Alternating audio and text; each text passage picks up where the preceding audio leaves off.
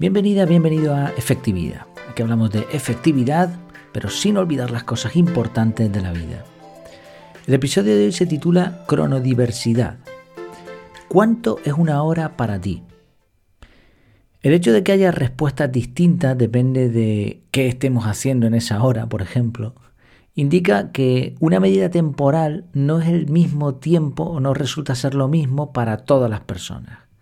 Y para explicar esto, y para intentar aprovechar esto, se ha inventado un término que todavía no está en el diccionario, cronodiversidad. Antes de meternos en el fango, solamente recordarte que tenemos en marcha la Academia de Efectividad Personal. Esa academia no solamente es la academia en sí, sino que también me permite desarrollar este podcast, la página web y un montón de contenidos más. Y gracias a, eso podré enfocarme más al 100% y seguir creando pues cosas bastante chulas. Por ejemplo, te cuento una que tengo en la cabeza y que me gustaría poner en marcha. Un periódico de desarrollo personal. Yo dedico bastante tiempo a aprender. Por ejemplo, esto de la cronodiversidad lo he estado estudiando y encontré hace tiempo algunos artículos al respecto. Lo capturé. A veces hago curación de contenidos, eh, resumo cosas que encuentro por ahí, libros, lo que sea. Bueno, pues me gustaría montar una página en plan periódico en la que se fuesen poniendo las últimas noticias sobre el desarrollo personal, en particular el campo de la efectividad o de la productividad personal. Algo similar con la misma plantilla que podría ser un periódico online, tipo El País, eh, aquí en España, o, algo parecido, pero en vez de noticias malas, feas, la mayoría medio inventadas, pues pondríamos noticias, podcasts, vídeos de toda la temática de efectividad personal. A que tiene pinta de estar interesante. Pero bueno, para eso necesito tiempo y necesito estar al 100%. Por eso eh, te pido que apoyes la Academia de Efectividad Personal. Ya sabes, te vas a efectividad.es y allí en la parte de abajo tienes el formulario para apuntarte desde ya y además sabes que hay alguna sorpresa para todos los que se apunten si el proyecto consigue salir para adelante. Vamos allá con la cronodiversidad. ¿Cómo lo definiríamos? Bueno, no está en el diccionario y no he encontrado una definición consensuada o que, esté clara, pero básicamente sería algo así como las diferentes formas de ver el tiempo. Pero vas a ver que, que incluye mucho más. Esto se podría ilustrar con un coche que va a una velocidad, diríamos, lenta. Imagínate que el disco de máxima velocidad está a 80 y esta persona va a 60 kilómetros por hora. Y tú vas detrás, no puedes adelantar y encima vas con mucha prisa. Entonces eh, estás frustrado. Probablemente la persona que va adelante, quizá puede ser un señor mayor, quizá puede ser eh, simplemente una persona que va sin prisa, disfrutando del paisaje y por eso va a una velocidad sensiblemente más lenta de lo normal. Yo hablo sobre todo aquí en España. Aquí en España, por lo menos en Canarias, lo normal es que si el disco esté a 80, la mayoría van a 90. Que está mal, vale, pero bueno, pongamos 80, da igual. Pero es que esta persona va bastante más por debajo. De hecho, una curiosidad, creo que sigue siendo así. Aquí en España no puedes, en una autopista, por ejemplo, ir a menos de la mitad de la velocidad máxima permitida. Si el disco pone 100 o 120, no puedes ir a menos de 60, porque estarías dificultando el tráfico y poniendo en peligro a otras personas. Este caso que te estoy poniendo no llega a ser tan extremo, pero es evidente que la persona va lento.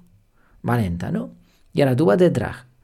Claro, si tú intentas presionar a esta persona porque tú tienes prisa, la persona se puede empezar a sentir agobiada.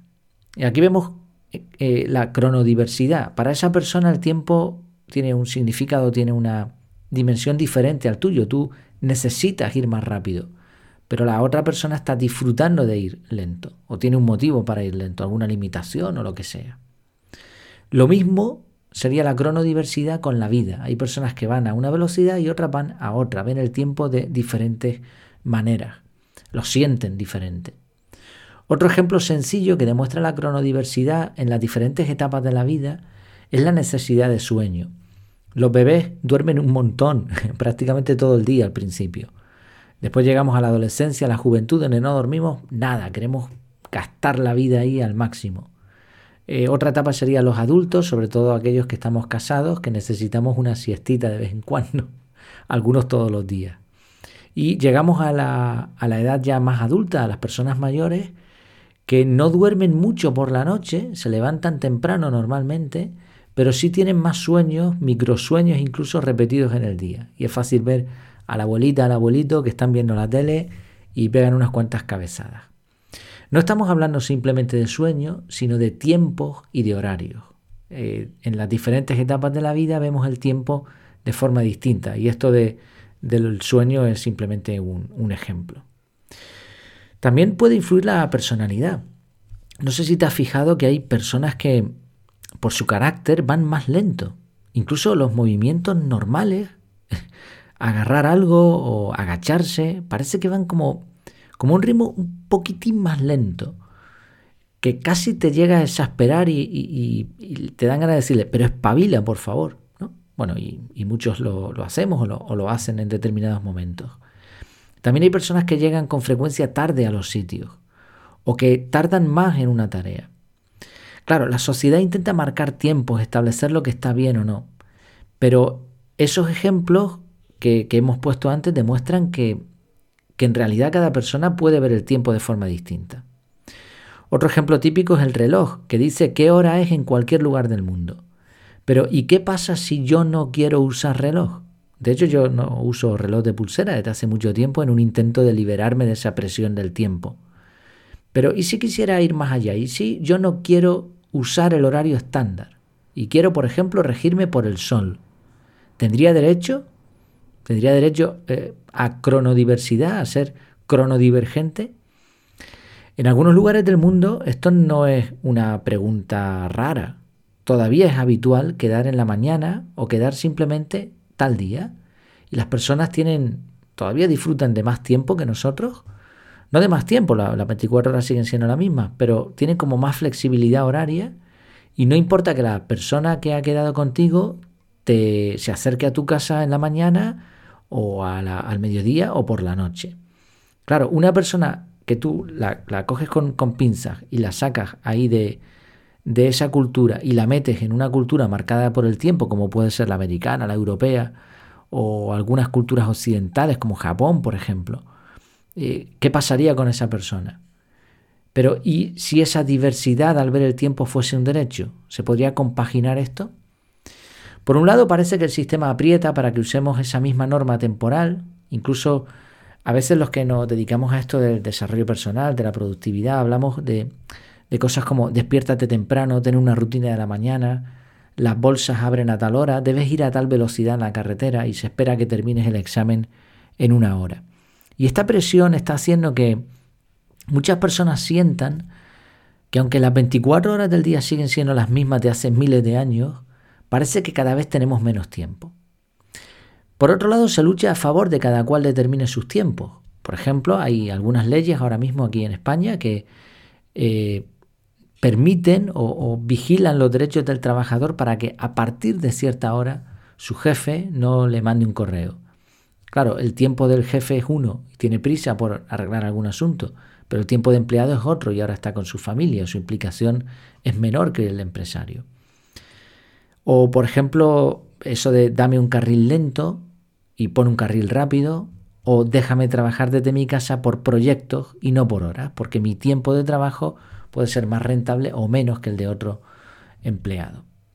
Incluso hay iniciativas más extremas como la de la artista Raquel Friera y el filósofo Xavier Basas, que han fundado el Instituto del Tiempo Suspendido, en ella los visitantes eh, en este instituto, en esta especie de museo, pueden conocer más sobre su relación con el tiempo e incluso mejorar su ansiedad temporal o como le llaman cronofobia galopante. Y cito textualmente, dicen, detectamos que los problemas relacionados con el tiempo se van agravando y eso que el confinamiento supuso un respiro, para muchos un punto de inflexión en cuanto a la percepción y gestión temporal. Curiosamente, esto es algo que hablamos en el podcast ya hace tiempo, incluso antes de que se terminara lo que es la pandemia, que todavía no ha terminado, pero bueno, cuando empezaron a, verse algunos rayos de luz al respecto y, iba volviendo esa relativa normalidad. ¿Y qué pasa? Que habíamos, veníamos de, un marco diferente.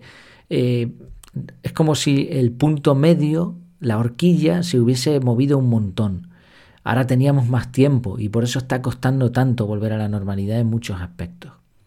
Una de las salas de esta especie de museo más interesantes es la número 4, donde se informa al visitante sobre los cronodelitos, como meter prisa a los demás, eso sería ser un cronoagresor, impacientarse en una sala de espera o en una cola, pasarse más tiempo cuidando la vida que viviendo, o más existencialmente, agobiarse por cumplir los ritmos vitales que se exigen, sacarse la carrera, casarse, meterse en una hipoteca, procrear, todo al tiempo que otros consideran el adecuado.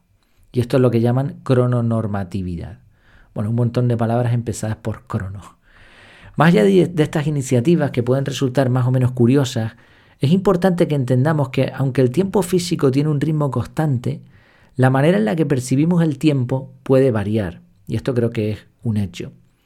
Por mi parte, mi opinión es que está bien adaptarse a marcos temporales naturales como la luz del sol, sería ideal, pero más allá de eso, creo que entender los tiempos de cada persona y eh, partir de la base de que esos tiempos varían es un punto de inicio para que todo funcione mejor.